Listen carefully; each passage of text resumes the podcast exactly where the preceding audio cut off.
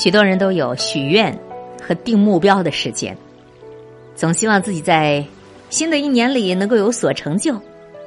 然而，在新的现实当中，很多人的誓言、愿望往往是沦为空谈。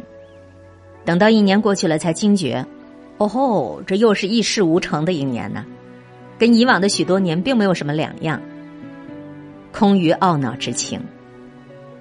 这一年的时间会很长，请用有意义的事情填满它；这一年的时间又很短，别用碌碌无为去虚度它。首先，和你一起共享生活，还是更简单一点的好。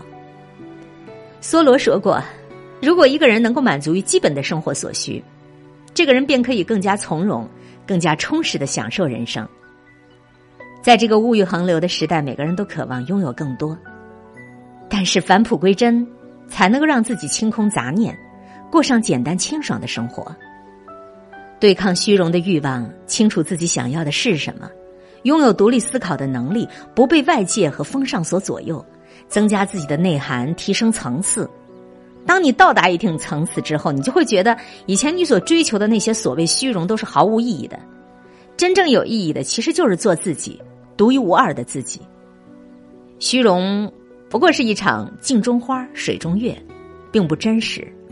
唯一真实的，其实就是自己，是自己强大的那个内心。如果有可能，我希望你能够比较喜欢收拾你的屋子。一个在干净整洁的屋子里待的人，心情自然会比在满地都是垃圾的屋子里待的人要好很多。外在的环境会将你的烦恼带走，或者是加倍。将你的屋子打扫的干干净净，也是将心灵打扫干净的一个途径。如果你想让自己的心平和下来，就先看一看你住的环境。是否像是平和的样子？放弃无用的社交，避免所谓的合群。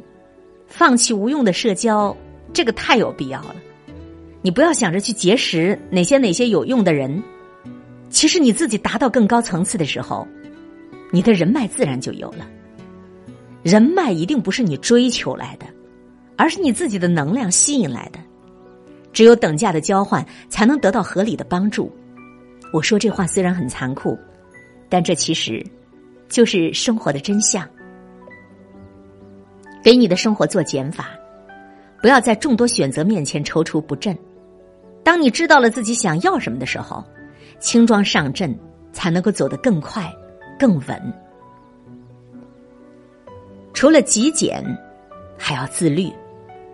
康德说：“所谓的自由，不是随心所欲，而是自我能主宰。”在纷纷扰扰的世界上，我们都会面临很多的诱惑，生活中也有很多的事情要处理。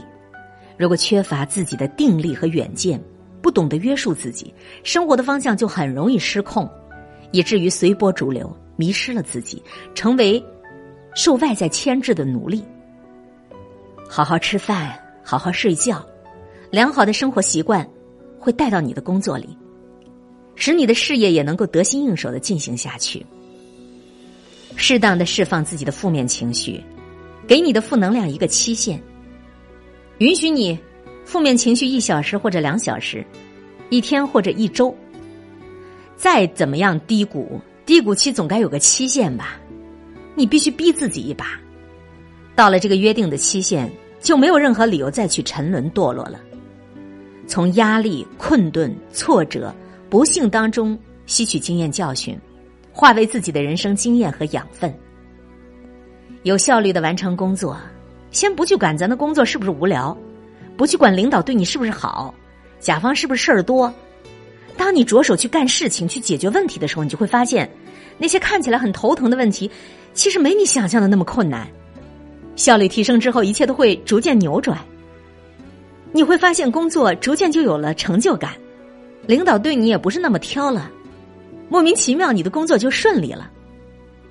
唯有一个自律的人，才能清理生活中的细枝末节，让他各安其位，稳当妥帖，串联起井然有序又自在轻盈的人生。柏拉图说：“太阳每天都是新的。”你可能觉得今日复今日，明日复明日，好像每天都一样。改变的意义远远不止换到一个陌生的领域或者一个不熟悉的环境，更在于在人生日常里坚持下来的每一次的新鲜和进步。毕竟，在烂泥巴堆里的人生，很少有人愿意来搭救。明明自己很努力，却还是比别人慢一拍。如果你还处在这种状态中，你可以考虑转换一下你自己的思维方式了。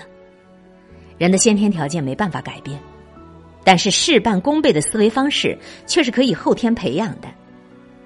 如果你已经输在了起跑线，那么后半段的路反超对手，就完全靠转换你的思维方式了。明确前进的方向，对于一个找到了一份喜欢又符合自己人生价值观的工作的人而言，他一定会产生一种具有意义和价值的感觉。这种感觉是生活幸福感的重要来源，所以每个人都需要有自己的人生目标，找到一份适合自己的价值观和兴趣的工作，来寻求一席之地，并且升华式的满足自己的内心愿望，让生活变得有意义。没错，我们所处的现实都很残酷，不是每一个人到了最后都能成为一颗闪闪发光的明星，但是每个人都可以。正能量满满的去追求属于自己的梦想吧，去做自己喜欢做的事儿，去看到自己想要的改变吧。以上我们分享的这一篇文章来自正能量公众号上的推送。二零一八年的目标：过极其简单的生活，过自律的生活，学着一点一点的去改变。新年的时候，按照惯例，我们都会给自己许下一个愿望，定下一个目标。工作单位也会让我们做一下年终总结，畅想一下未来一年自己要干的哪些个大事件。其实这并不是虚头巴脑的事情，如果你想都不想，很难得，很难得去相信你会做。